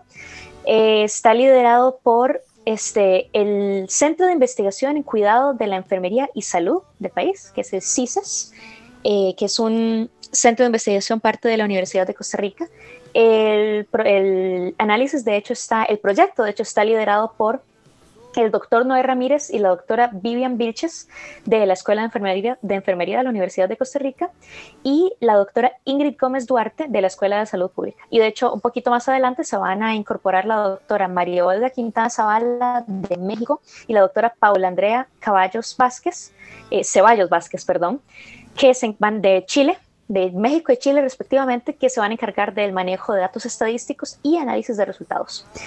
La cosa es esta, básicamente. Este, mm, Esto es interesantísimo, perdón, Mari, nada más para esto y ya, es eh, porque esta enfermedad ingresó eh, en avión a los países. O sea. Exacto, sí. O sea, realmente ahí está la clave. Eh, empieza eh, de una forma, ¿no? Con cierto sector socioeconómico que tiene la capacidad de desplazarse en avión. Exactamente, exactamente. Eso es un factor súper interesante y eso es un este, determinante social. Bueno, eso es parte de los determinantes sociales de la salud, que de hecho que este análisis está hecho abordado desde los determinantes sociales de la salud.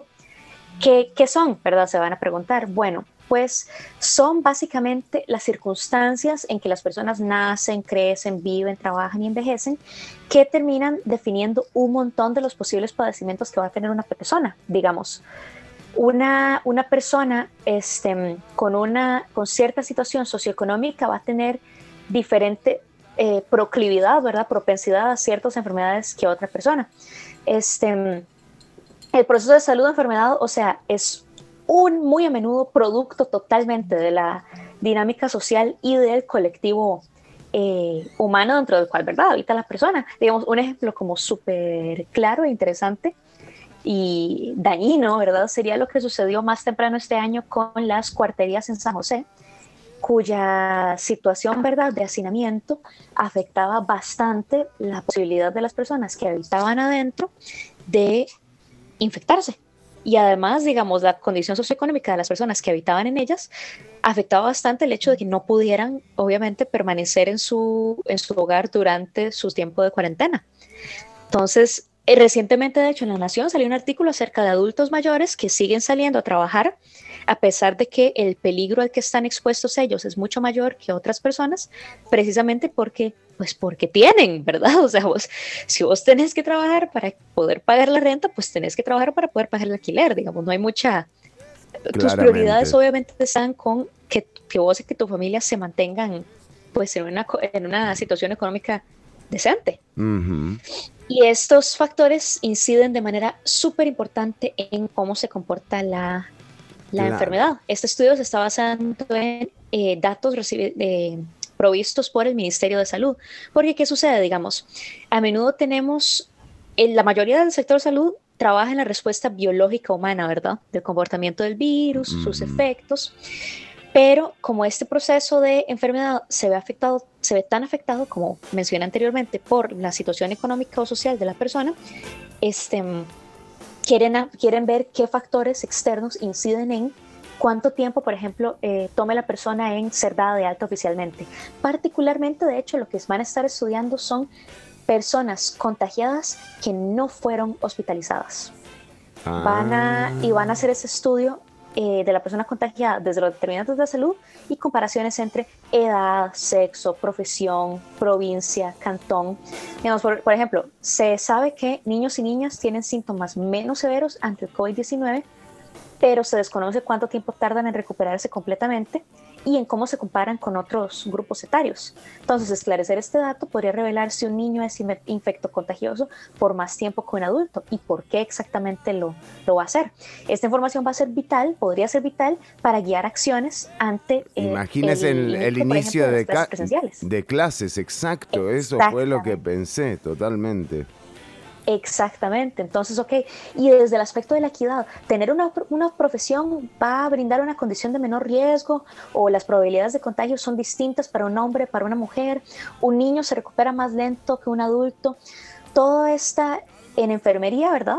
Dentro del, del sector de enfermería, la salud se, se visualiza al individuo como un ser multidimensional, ¿verdad? Entonces, por eso fue que se plantea, por eso es que se plantea este, Interesantísimo, interesantísimo. Y este estudio, además, eh, claro, aquí tiene eh, la particularidad de que la parte del censo que hay que hacer eh, está focalizada, o sea, está identificado a quién le van a ir a preguntar. O sea que me imagino que a pesar de, de nuevo, la dificultad logística que implica un censo o un estudio de este tipo, Em, digo, no, el resultado no lo vamos a tener a muy largo plazo, ¿verdad?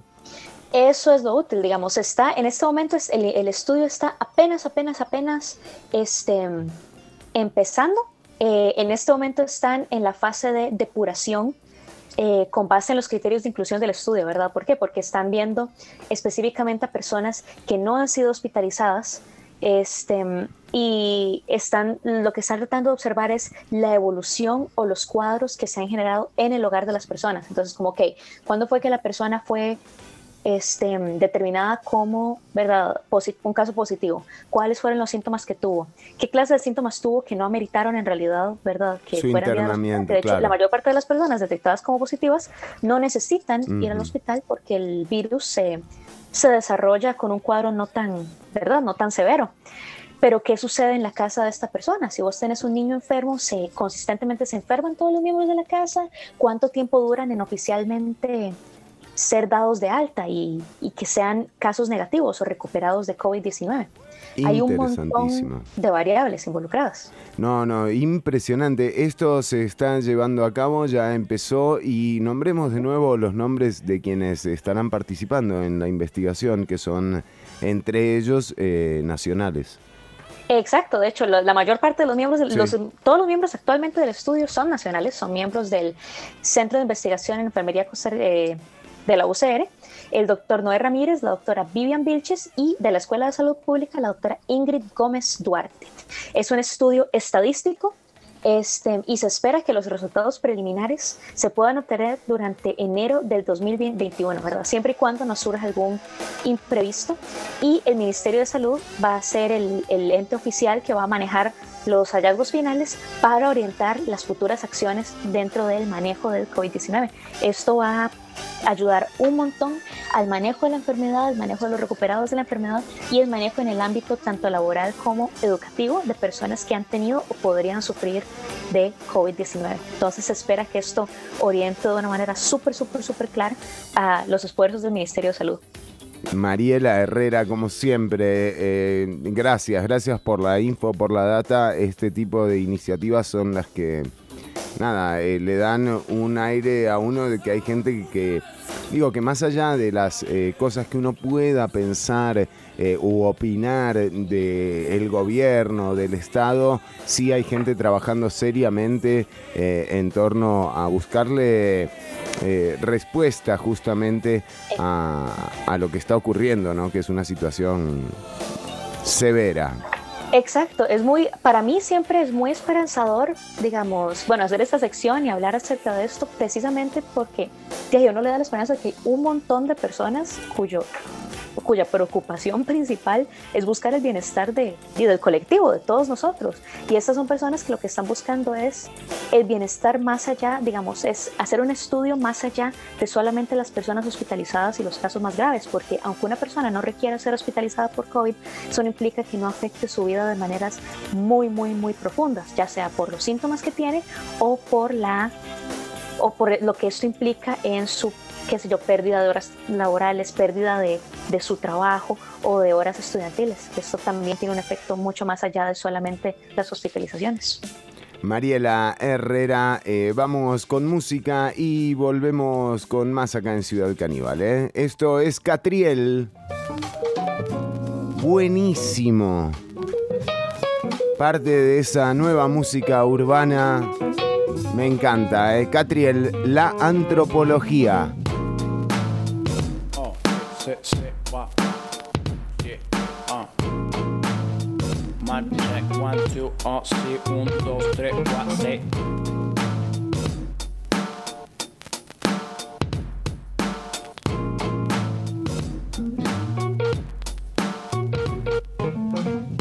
Cada vez que te toco el rap me afecta. Sos como la Queen Nefertiti insurrecta. Tu forma de ser menos que ha Paso de ser un tipo que rapea a ser un raperito Que con vos quiere dormir la siesta. Electa por Dios el destino que mierda sea. No encuentro nadie que como vos mi cuerpo lea. Me siento el tarado amarrado de Ulises Y vos sos todas las sirenas juntas del Odisea. Antropólogo Vos estudias historia del hombre Pero como vos mujer no hay nadie que me asombre. Yo soy una historia contigo y conmigo Y es que ya me gustabas muchísimo llamo antes de saber tu nombre. Te paso a buscar por cuando fumamos one. Sin pinta el time, no tomamos wine, nada me la baja. Mi mirada con voz es cautelosa, hermosa, te veo peligrosa como mono con navaja. Cinturón negro de Tai Chi Chuan.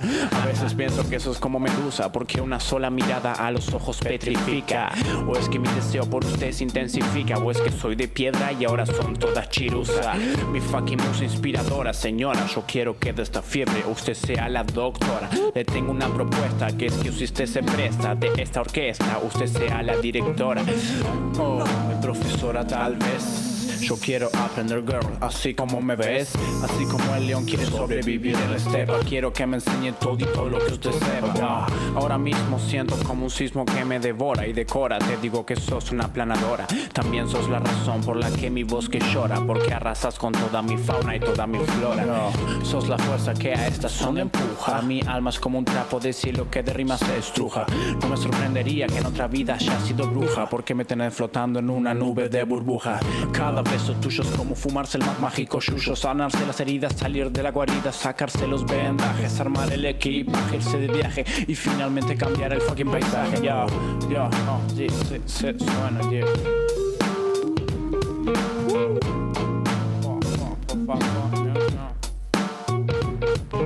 Lo único que me gusta más que vos es el rap, no lo voy a reemplazar, pero se pueden turnar. Lo único que me gusta más que vos es el rap. Go to rock and roll, mi flow podemos hacer rock and flow, yeah. rock, rock, rock and flow, flow.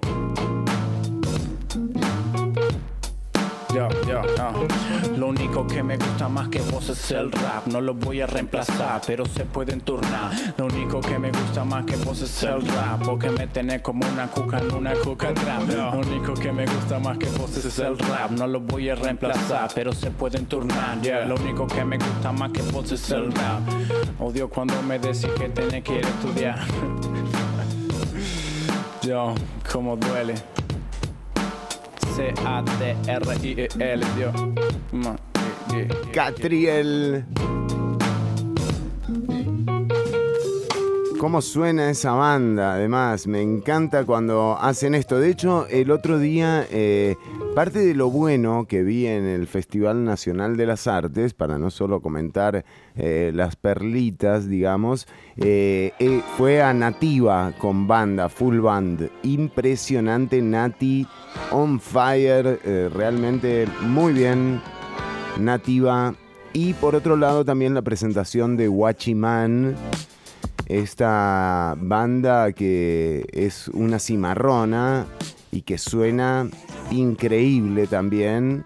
Eh, integrantes de la original domingueña, Andrés Servilla, realmente busquen Huachiman porque suena del carajo. De hecho, el, el tema, el video que está circulando, si lo buscas en YouTube encontrás el canal de Huachiman, Huachiman, no Huachiman con W, sino Huachiman. Y vas a encontrar eh, el tema La Caída, que es un temazo. Eh, ellos se presentaron el domingo pasado en el Festival Nacional de las Artes y también está el, material que, se generó eh, de, de eso, ¿no? De, de, esa presentación. De hecho, aquí de fondo podemos... Esto es Guachimán. Escuchen qué bien suena esto.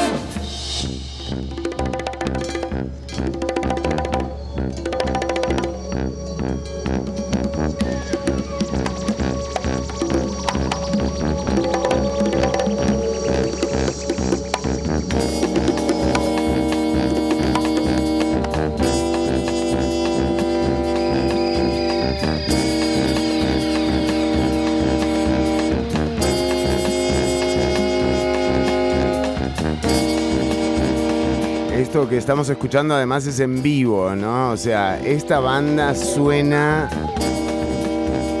realmente... Felicidades.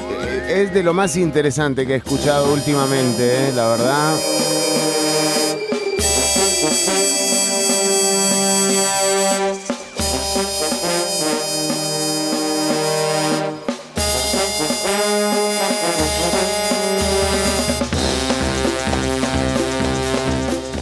Bueno pegarse la fiesta con Guachimán, ¿eh? De fondo, la verdad que pegaría lo más bien. Eh, eso... Sí, sí, sí, sí. ¿Y cómo suenan estos muchachos, eh? Realmente. Bueno, pueden buscarlos en YouTube. Eh, Guachimán también está en programación en Una Bulla Radio Online. Eh, vamos a saludar también a la gente de Radio Nova CR, como siempre. Eh, agradecerle a, Damián y a toda la gente de Radio Nova CR eh, por todo el apoyo durante eh, este tiempo. recordá que además podés escuchar el podcast de, este programa ah, para la gente que lo quiera escuchar dos veces, ¿no, Ortuño? Sí, seguro. El podcast lo podés escuchar en unabulla.com o buscar el perfil de Una Bulla en Anchor o Anchor. Se empelaron los, los Grammys latinos. Latin Grammys latinos. ¿Redundante o...? Sí, así se llaman, los Grammys Latin latinos. Hubo varias sorpresas. ¿En serio? No ganó el reggaetón, por ejemplo, ni una. ¿Cómo? ¿Y Bad Bunny? Al bombo total. ¿Y Bad Bunny? No existió ni Balvin, ni Bonnie, ni Pato Luca, nadie. ganó mucho, así por lo que un resumen, ganó mucho Natalia La Furcade con su nuevo disco, ganó René, Residente, ganó Alejandro Sanz, ganó Tito Páez algunas los productores del disco de Debbie Nova. Debbie Nova no ganó, pero ganó los productores del disco. Bueno, está bien. Por eso. Sí, bastante bien. Eso, es las novedades de la Green, la Grammy. Eh, ¿Sabe qué otro concurso se dio esta semana, Ortoño? Miss Costa Rica. Miss Costa Rica. ¿En Teletica lo vieron? Tiene menos candidato que Liberación Nacional, Miss Costa Rica. No sé, eran, eran pocas, eh, creo. Pero ahí es por el coronavirus. ¿Eh? El coronavirus. No se pueden hacer eh, selecciones así, mises, con más de 10 por el distanciamiento, porque si no la última estaría fuera de... De plano, no, no entra en el plano de la cámara. A un metro y medio cada una, no entra, Chironi. Un gran angular, no hay angular que, que abarque eso. No tenían tampoco, entonces... Muy bien. Eh, bueno, eh, sí, se dio eh, Miss Costa Rica. Alguien ganó, ¿eh? Ganó una chica que había. Ah, no, yo pensé que René Picado, pero no, no, nada que ver. Claro, ganó una chica, exacto. Que se había presentado varias veces antes. ¿Sí? Era como repitió, repitió y al final ganó. está, bien. Está bien, está bien. La perseverancia lo logra todo. Exacto, exacto, Marino. Bueno, eh, ahora sí eh, vamos a entrar entonces a nuestra sección de hoy, una sección eh, muy esperada por quienes escuchan este programa ya desde hace años, lo venimos haciendo con cada cambio de temporada, por supuesto, le le traemos a usted la actualización eh, y en este caso es la actualización de, eh, de una tendencia. Ortuño, ¿es así? Así es, Chironi. Comienza el año nuevo, comienzan los cambios de corte de pelo, ¿no? Sí. Empieza el régimen, empieza cambio de pelo. El régimen de Maduro. A ver si este año la pego. Todo el mundo comiendo Maduro, digo también. Sí. Eh, la dieta de Maduro que le dicen. Ah, sí, sí, esa. La nueva temporada, nuevo look, Chironi.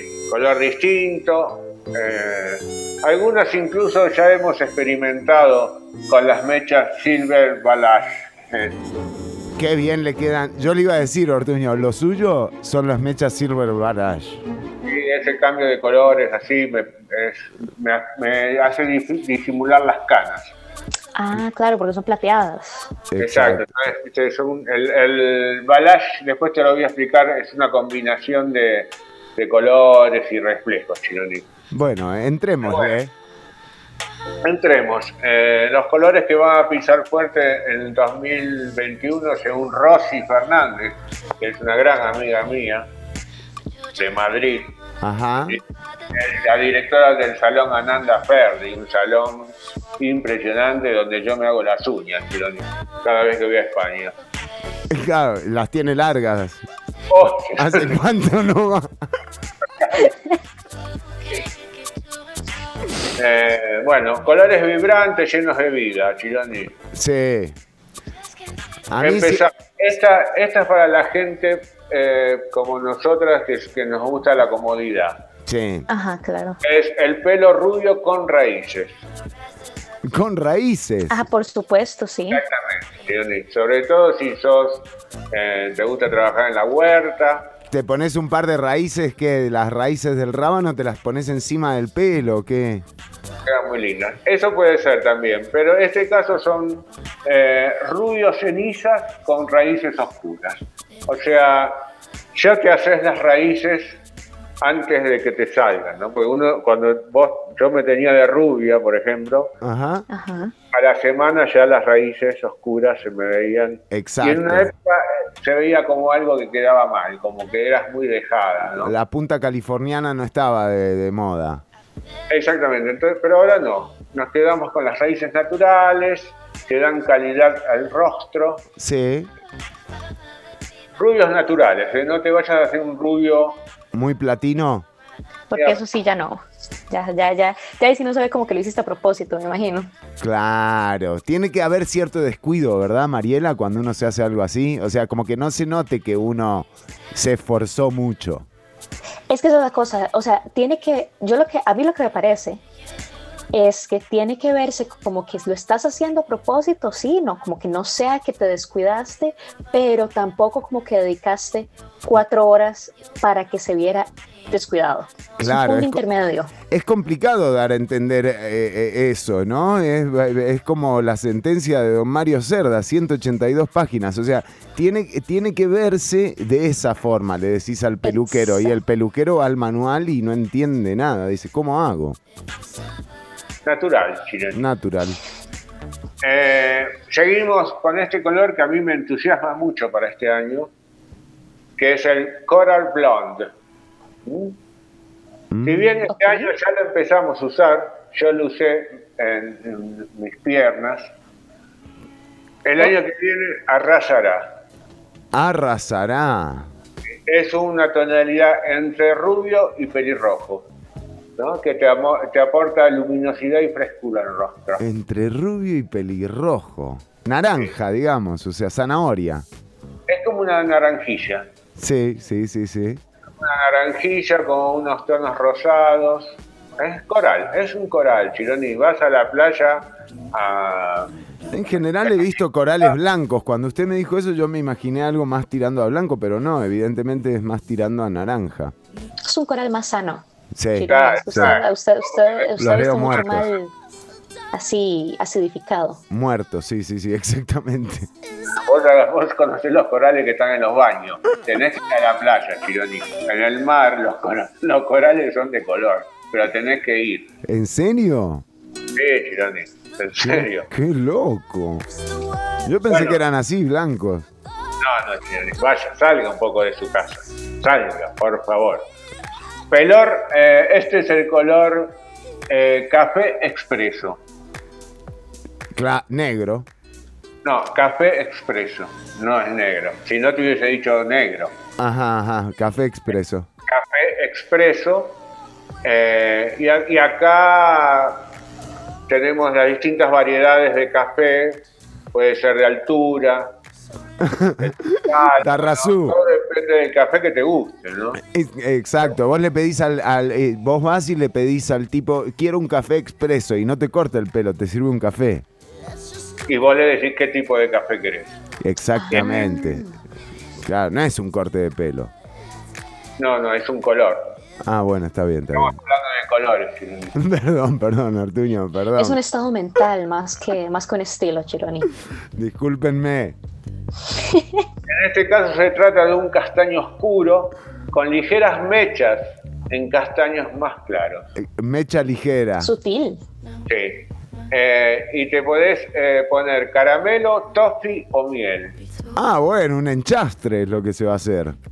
Sí, ¿Y qué pero anda? aporta luz, sobre Uno todo se- la miel. Claro, te, te pones la miel en el pelo, el caramelo y qué más, toffee. No, uno, de- uno no de los tres. Los Podés tres tener no. Y quedas todo...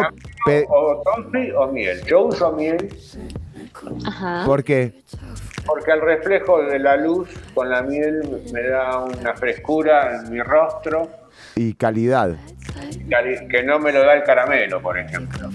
Ah, claro. Caramelo claro. Más saludable, además. Caramelo solo me saca caries. Sí. Claro, por bueno, supuesto. pero ¿y qué hice? ¿Lo embadurna? Bueno, está bien, está bien. eh. Miel entonces. Para mí miel. Para los reflejos es la miel. Sí. Digamos, porque estos son muchos, ¿eh? Bueno, Castaño brownie. castaño brownie. Eh, es la opción perfecta para las morenas, afirma Rosy Fernández. Es un tono que aporta mucho brillo y alegría. Ay, que el te brownie- aporta... Sí, claro, es un brownie loco. Brownie loco. Sí, sí, sí. Eh, también tenemos los pelirrojos Sí. en, en todas sus versiones. Desde el rojo más rojo y exótico hasta un pelirrojo sutil y apastelado. ¿Te atreves a esta tendencia vos, Chironi? Yo sí, sí, sí. Yo me atrevo. Ahora, esto... va a quedar para el. ¿Eh, ¿Cómo? Te va a quedar mal, digo. Sí, bueno, pero esto eh, no se puede lograr, digamos, eh, eh, el cambio hay que hacerlo de manera definitiva, no hay una forma de que uno pruebe, por ejemplo, o sea, como a ver cuál me gusta más. Podés probar en algún lado que tengas pelo pero que no se te vea. Claro, ¿ve? Entonces eh, uno le pide, uno llega al peluquero a ver, pero necesito una prueba. Acá un poquito para ver cómo se ve. Usted tiene la ventaja de que usted es bastante peludito, ¿verdad? Entonces, digamos, con un brazo... Ahora Ya está. Yo tengo el pelo color coral ahora de, los, de, los, de las piernas. Parece un dálmata. No, no, parezco, parezco una langosta, Chironi. Chironi, por favor. Bueno, pero eh, eh, claro, el tema es que si uno, uno va medio lampiño, ¿qué hace? Bueno, entonces o te arriesgas, Arriesguese, Chironi, arriesguese. Así, esa es la forma en la que uno se, se tiñe el pelo de verdad. Usted no se va a medias tintas. Usted llega y usted dice, quiero este color, y le dicen, bueno, no sé, y usted dice, dele. ¿Usted es así Ya. cuando va a teñirse el pelo? Que nunca le he visto Yo con me he el teñido pelo. el pelo en unas cuantas ocasiones. Yo me he hecho eso del balayage, eso que dice, eso que dice Ortuño, yo me lo he hecho. Y yo, sin ninguna prueba, solamente pura confianza, Do it. boom. Yo en algún momento tuve el pelo color rosado, eh, algodón de azúcar. eh, y de nuevo, o sea, yo no me lo probé en ningún lado, yo nada más, o sea, y alguien me dijo como, pero no quiere probarse, no sé, teñirse las puntas. No, nada, todo. Do it. Y si me da alergia, se me cae el pelo, pues bueno, eso, problema mío, ¿ok? Muy bien, hay que tomar, hay que ser como Mariela Herrera, Ortuño, realmente para todo en esta época del año que uno tiene que llegar al 2021 con un change. Sí, Exacto. es exacto. verdad. Haga que el 2020 haya valido de algo, porque honestamente, Exacto, exacto, muy bien. Eh, Bueno. Vamos con los rubios platinos o rubios nórdicos. Pero Ortuño, ya estamos llegando al final eh, de, de- del Tendencias de hoy. Entonces no vamos nada. Pintate el color que quieras. No, no, no, Ortuño. Ponle- se le enojaron, Chironi. Pintatelo así todo canoso que parece que tenés 70 años. Me está diciendo a mí, Ortuño. Sí, más bien. Te, te- te estoy dando todo un- un- una paleta de colores para que vos elijas y empieces bien el año que viene. Gracias, Ortuño. Pero bueno. Usted sabe importa. que el tiempo, el tiempo en radio online es tirano. Mirá, no es cierto. Me quedaron, me quedaron los huevos negros afuera. No, no, no. Es por eso. Necesito que eh, me hable de los huevos negros y, y, que cierre su sección de tendencias, por favor. Es cierto, los huevos negros, por favor. prepárense la gente del Irazú, Rincón de la Vieja, porque tengo un negocio. Se viene. Millones, de japoneses, mira, millones digo, ¿eh? Sí. mil, mil quinientos. Millones de japoneses acuden a consumirlos en lo que antiguamente se conocía como el Valle del Infierno. El Valle del Infierno. Ah, wow. Lindo lugar. el escenario es Owakundani, a unos 80 kilómetros de Tokio en dirección al sudeste, por si vas. Sí, por si estás por ahí. De, Tokio, 80 al sudeste. Para los chicos eso es la mejor dirección que le pueden dar. de hecho, eh, esto es está esa dirección la escribió un costarricense. Es muy probable. Y sé por qué millones de japoneses lo visitan cada año con el propósito de devorar un huevo negro tras otro. Porque según la leyenda, cada uno que te comes te da siete años de vida.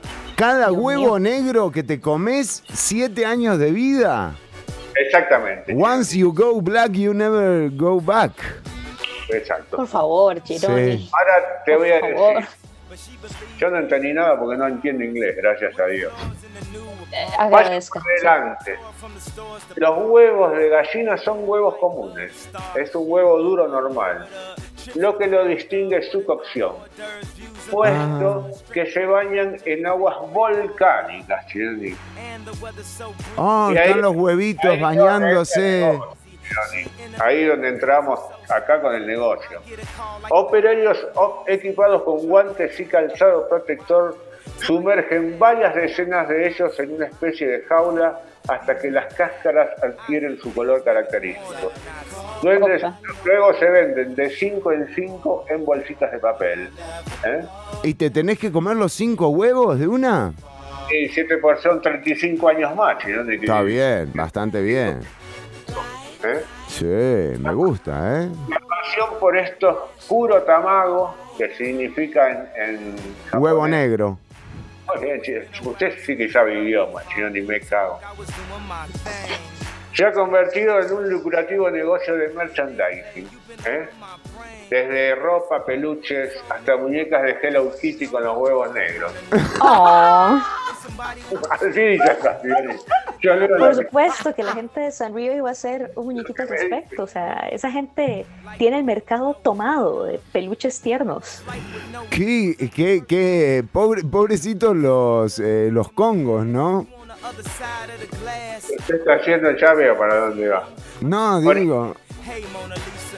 Bueno, eh, Chirone, así que ya sabes, podemos ir a Rincón de la Vieja, llevamos varios cartones de huevo, los ponemos ahí, los vendemos a 5 dólares el huevo negro. Chironi. Muy bien, Ortuño. Y aparte. los japoneses que vengan van a comerlo. ¿Usted, eh, digamos, los cocinaría ahí también en, en, el Rincón de la Vieja, dijo? ¿En cuál otro? Creo que en Rincón de la Vieja porque hay fumarolas. En el Ibrazu no veo tanto el lugar donde se pueda vender. ahí más bien lo puedes vender congelado si quiere. El frío, ¿no? Sí. Quería compartir algo. Pero bueno, pero podríamos, ¿Se puede, Jorge? Digo, podríamos inventar alguna otra variedad de huevo de color. Les quería compartir ah, algo. Para venderlos acá. Huevo rojo, no sé. También, también, puede ser, puede ser. La, idea es incentivar a la gente y decirle que comiendo esos huevos son siete años. Tenemos que meter eso en, la página de una bulla. Y en realidad... Y, si, y si decimos que con cualquier otra cosa, eh, por ejemplo, con cada raviol que te comes te aumentan una semana de vida.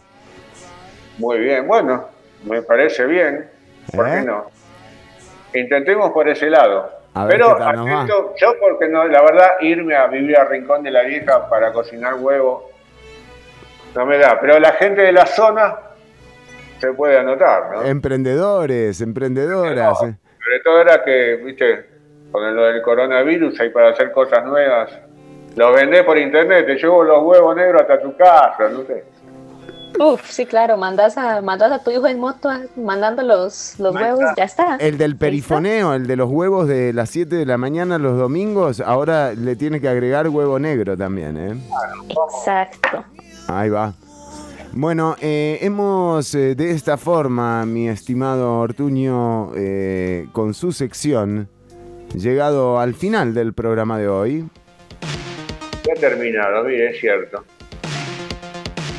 Muy buen programa, la verdad que lo disfruté muchísimo. Ojalá que la audiencia lo haya disfrutado también.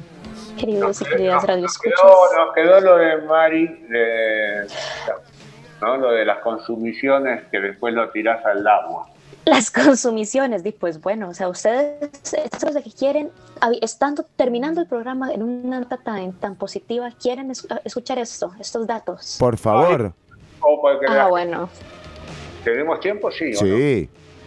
Ah, claro, y pues bueno, pues lo que sucede es esto, básicamente. Un equipo de investigadores de la Universidad de Costa Rica está sacando este estudio llamado SEMERGE, Contaminantes emergentes, contaminantes emergentes, monitoreo y diseño de estrategias para la mitigación de su impacto ambiental. Es liderado, de hecho, por el Centro de Investigación de Contaminación Ambiental de la UCR, el CICA. Básicamente, eh, lo que sucede, eh, lo que explican, de hecho, los investigadores, específicamente el microbiólogo Carlos Rodríguez Rodríguez, es que la población costarricense no está muy familiarizada con el concepto de contaminantes emergentes. ¿Qué son estos contaminantes emergentes? Bueno, pues son eh, diferentes tipos de contaminantes que entran en contacto ¿verdad? con aguas residuales y, demás y, este, mm, resultan ser eventualmente peligrosos, ¿verdad? Microplásticos, productos de cuidado personal o fármacos. Y hasta mm. ahora eh, estos artículos no han sido investigados o regulados. O sea, hasta ahora se está aprendiendo acerca de, se está empezando a investigar el efecto de estos contaminantes. Eh, por ejemplo, la, se están encontrando, por ejemplo, fármacos con peligrosidad, con ciertos niveles de peligrosidad y ecotoxicología en plantas de tratamiento de agua residual, ¿verdad? De aguas residuales, ¿verdad? O sea, lo que, lo que sucede es que lo que está estamos estudio cagando plástico, básicamente plásticos y fármacos diversos, ¿verdad? Se están haciendo estos estudios en 11 plantas de tratamiento de aguas residuales de origen doméstico, industrial, hospitalario y de rellenos sanitarios. Muy interesante, porque ahora justo anunciaron en, días pasados que también están haciendo algo con las aguas residuales en el AIA, en el laboratorio de la AIA, justamente para eh, ver eh, qué aguas residuales, de qué sectores y de qué lugares, en San Sebastián, por ejemplo, en la cárcel, se están analizando para ver justamente la incidencia de rastros genéticos de COVID-19. Digo, en este caso es otra. Últimamente hemos estado trabajando un montón con aguas residuales. Específicamente en el caso de este estudio es contaminación por fármacos o por, ¿verdad? por productos de uso doméstico. Porque ¿qué pasa? Que las principales consecuencias de que estas sustancias sean liberadas al medio ambiente implica un desequilibrio, pues pueden provocar alteraciones en comunidades de microorganismos acuáticos y terrestres eh, y que eventualmente de, pues, llegan a entrar en contacto tanto con personas como con animales, plantas y cultivos, ¿verdad?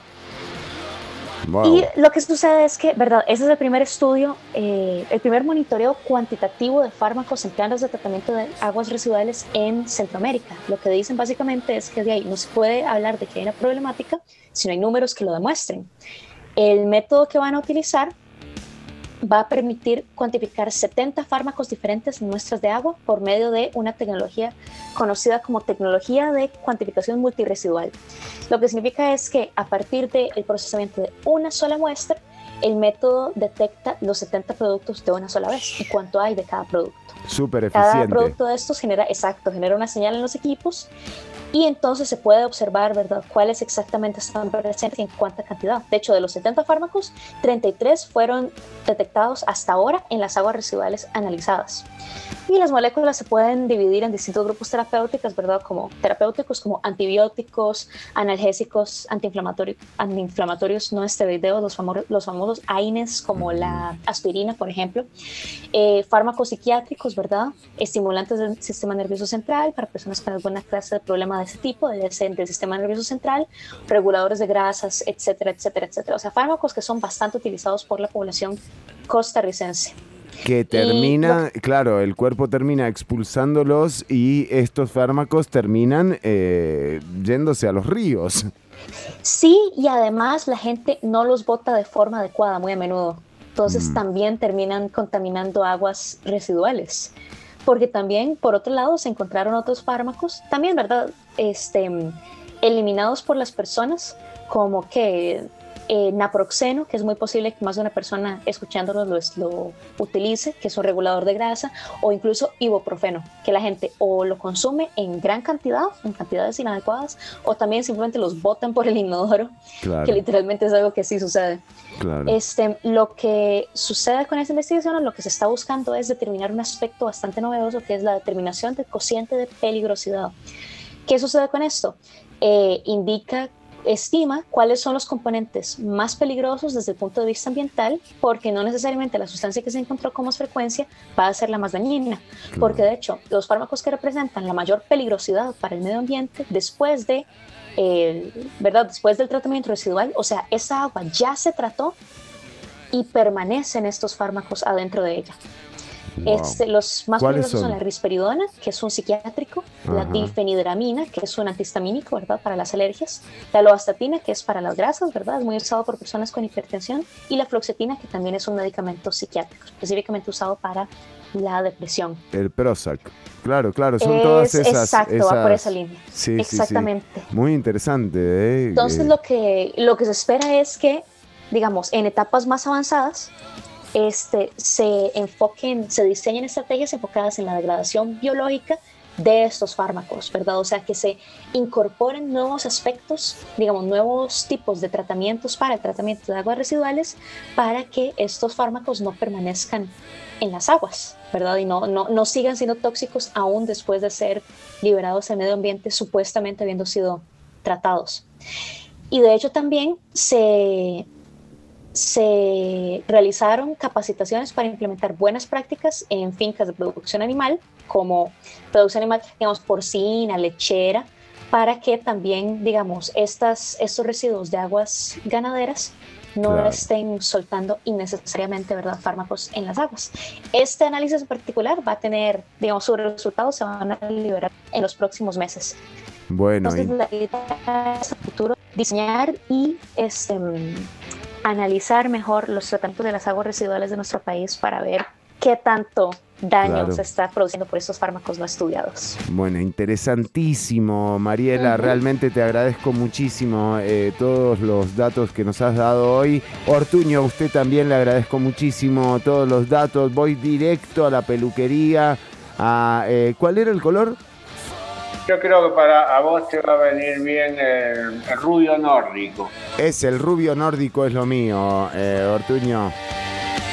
Y nosotros que nos encontramos nuevamente el lunes a las 10 de la mañana, eh, un saludo para todas y todos los que han estado atentos y eh, nos encontramos en el aire. Recordá eh, que podés dejarnos mensajes en eh, los perfiles de Ciudad Caníbal o de Una Bulla y entra a unabulla.com para leer los artículos. Se viene un artículo muy interesante en los próximos días de Alessandro Solís, eh, así que estén atentas y atentos. Nos despedimos robándole uno- unos minutos al mediodía. Ortuño, Sí, bueno, buen fin de semana para todos, se cuidan, distanciamiento social, barbijo y digital, y digital, mucho digital. mucho digital. Vean los streams de Twitch de, de Ortuño. Ah, Ortuño, ¿y su canal de Twitch entonces? ¿Qué pasa? Sí, yo me quedé con las ganas. Sí, ¿qué onda? ¿Vamos a hablar o lo dejamos para otro día? No sé. No, mejor no tengo tiempo, chico. Ah, disculpe. Discúlpeme, no tenemos tiempo. Eh, quizás el lunes. Hasta el lunes entonces, Mariela Herrera Ortuño y mil personas les agradecen el rato que nos han dedicado. Chao, chao. Chao, chao.